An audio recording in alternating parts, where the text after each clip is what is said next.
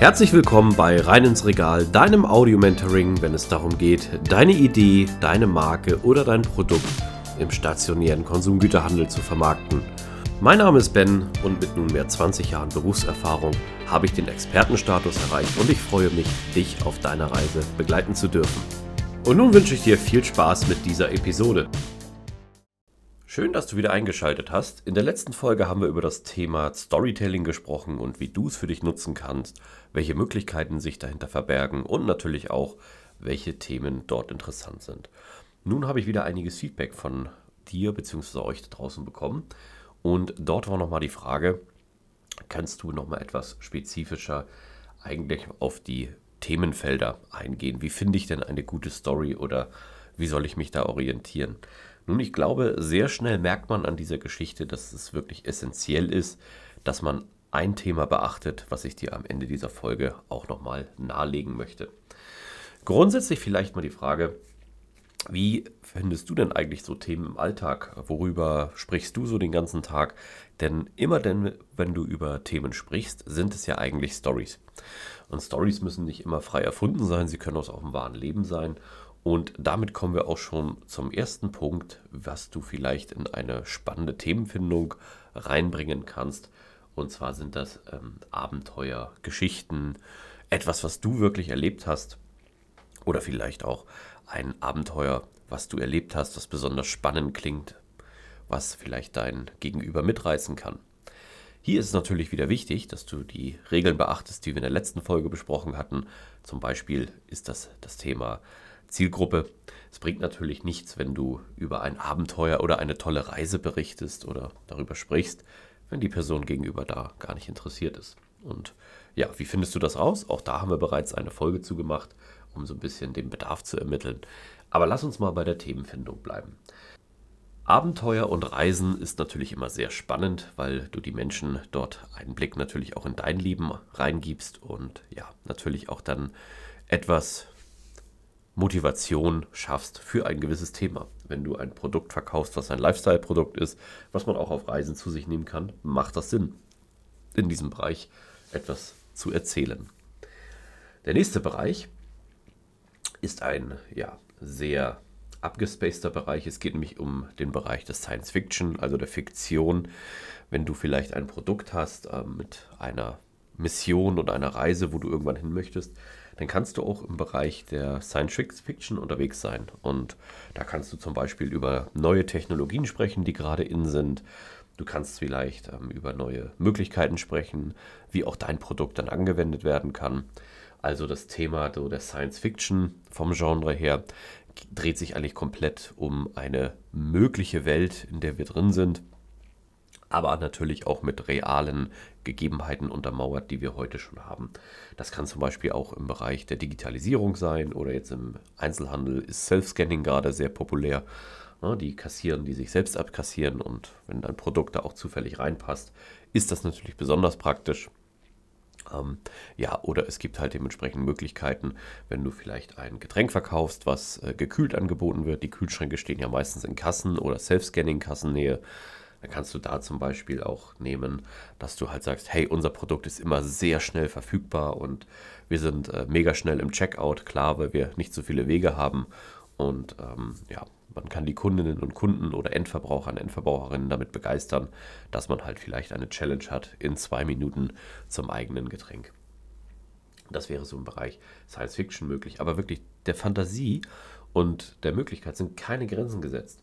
Und nach wie vor, wann immer du Storytelling betreibst, wirst du auch irgendwann feststellen, welche Stories in der äh, Audience, also bei deinen Mitmenschen sozusagen, einen großen Anklang finden. Und diesen kannst du dann natürlich wieder ideal für dich nutzen.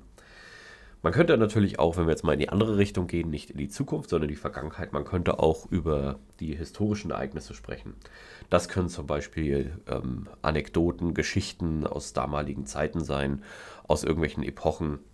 Wenn wir das mal auf den Konsumgüterbereich beziehen, dann kann das zum Beispiel sein, dass es heutzutage ja gewisse Exoten gibt, die einfach per Flugzeug geliefert werden. Das war damals noch gar nicht möglich, wo noch die Schiffe mit Windkraft betrieben wurden. Ähm, und wobei, da fällt mir gerade ein, Windkraft ist ja gerade auch in aller Munde, auch das ist eine Story. Unsere Schiffe werden aktuell ja sehr stark mit ähm, fossilen Brennstoffen betrieben.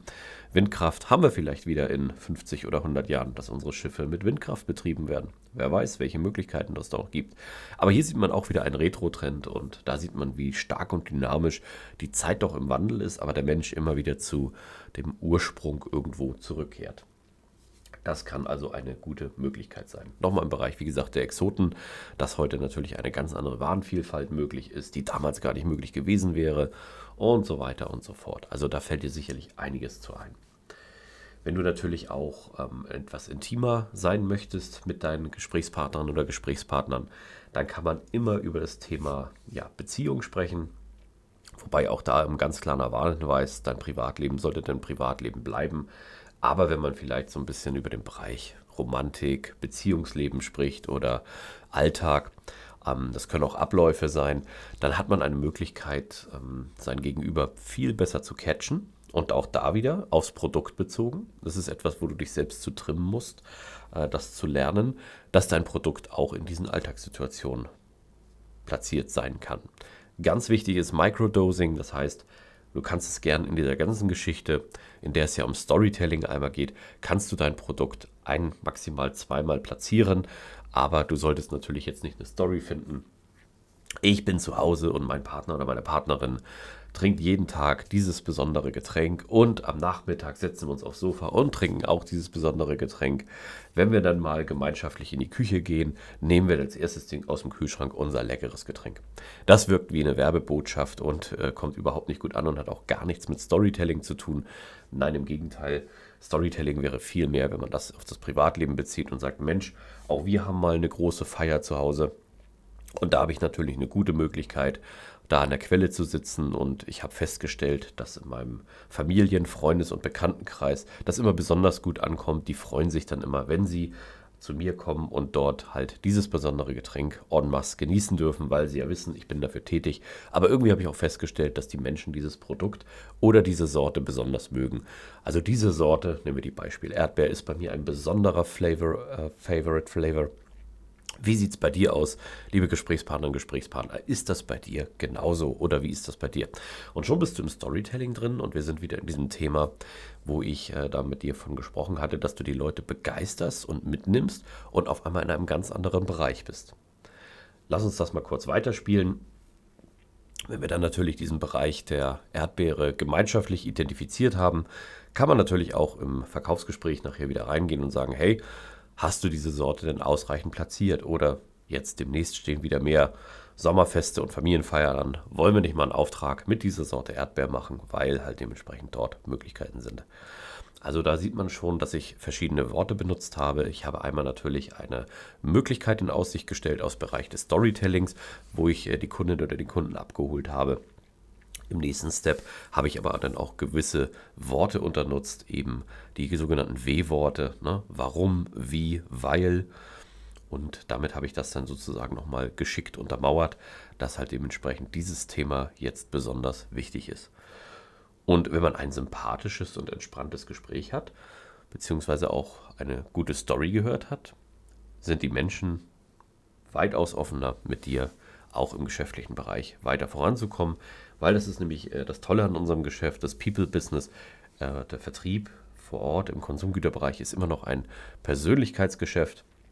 Und man muss auch sagen, wenn es um Lebensmittel und Konsumgüter geht, in der Form ist es auch immer ein Geschmacksgeschäft. Das heißt, es geht immer über den Mund beziehungsweise auch über das Produkt. Und ja, es wäre nicht förderlich, wenn man dieses nicht nutzen würde. Ein weiterer Punkt im Storytelling könnte sein, dass du halt auch von deinen Erfahrungen berichtest. Vielleicht wie du gewisse Hindernisse überwunden hast oder wo du eine gewisse Challenge gemeistert hast. Das können natürlich auch Challenges aus deinem Arbeitsleben sein. Sollten vielleicht auch dort platziert sein, weil dort gehören sie hin. Aber Achtung, ganz wichtig, es ist sehr erforderlich, dass du deinen Kunden nicht als deinen persönlichen Psychiater oder Psychiaterin benutzt. Das ist sehr wichtig Themen, die kritisch sind, die vielleicht dich, deinen Chef, deine Chefin betreffen oder auch andere kritische Themen aus dem Unternehmen oder aus deinem Arbeitsbereich gehören dort nicht hin. Genauso wenig wie Politik oder dementsprechend auch gewisse Ansichten wie Religion und Co. Das sind eigentlich Tabuthemen. Da kannst du als Gesprächspartner immer nur verlieren und die haben auch nichts mit dem Storytelling zu tun. Ganz wichtig. Familienfeste, darüber kann man sprechen, auch in verschiedenen Bereichen, aber nicht solche Themen. Das solltest du dir unbedingt vermeiden. Wenn du wissen willst, warum, kann ich dir nur den Tipp geben, probier es mal aus und da wirst du sehr schnell merken, warum ich dir das hier einmal so ans Herz legen möchte. Ja, das sind einige Hauptpunkte gewesen, die halt im Bereich der Storytelling Themenfindung sein können. Ich hoffe, ich habe dir in dieser Folge wieder etwas mehr Input geben können, etwas mehr Motivation und auch Aktivation geben können. Und an dieser Stelle, warum macht man das Ganze? Ich sagte ja, wollte dir noch einen wichtigen Punkt an die Hand geben. Nun, du wirst sehr schnell feststellen, wenn du diese ganzen Themen durchgehst, wirst du eins machen, was wirklich essentiell im Vertrieb ist. Du sprichst mit Menschen. Du musst mit Menschen sprechen. Du musst viel sprechen. Das ist sehr wichtig, denn nur so kommst du weiter und kannst auch das Storytelling und People Business weiter ausbauen. Sehr wichtig, denn wenn du das nicht machst, du wirst sehr schnell feststellen, wie findest du eine gute Story? Ganz einfach, indem du mit Menschen sprichst. Je mehr du mit Menschen sprichst, desto einfacher wirst du es haben, eine gute Story zu finden. Und die Story, die viele Menschen begeistert, die vielleicht auch zu guten Verkaufsabschlüssen führen, ist dann deine Story und die kannst du dementsprechend dann erstmal eine ganze Weile spielen. Irgendwann wird man, wird man die vielleicht nachsagen, ach, die, jetzt kommt er wieder mit seiner alten Leier, der sogenannte Leierkasten. Aber wie du aus der Leierkastenfalle rauskommst, das besprechen wir in einem anderen Mal. An dieser Stelle möchte ich mich ganz herzlich für deine Aufmerksamkeit bedanken. Schön, dass du bis zum Ende dran geblieben bist. Solltest du meinen Kanal noch nicht abonniert haben, tue dies jetzt, dann wirst du automatisch benachrichtigt, wenn die neuesten Episoden online kommen. Solltest du jemanden kennen, für den dieser Content interessant ist, zögere nicht, mich weiter zu empfehlen. Ich danke dir und freue mich. Bis zum nächsten Mal. Dein Ben.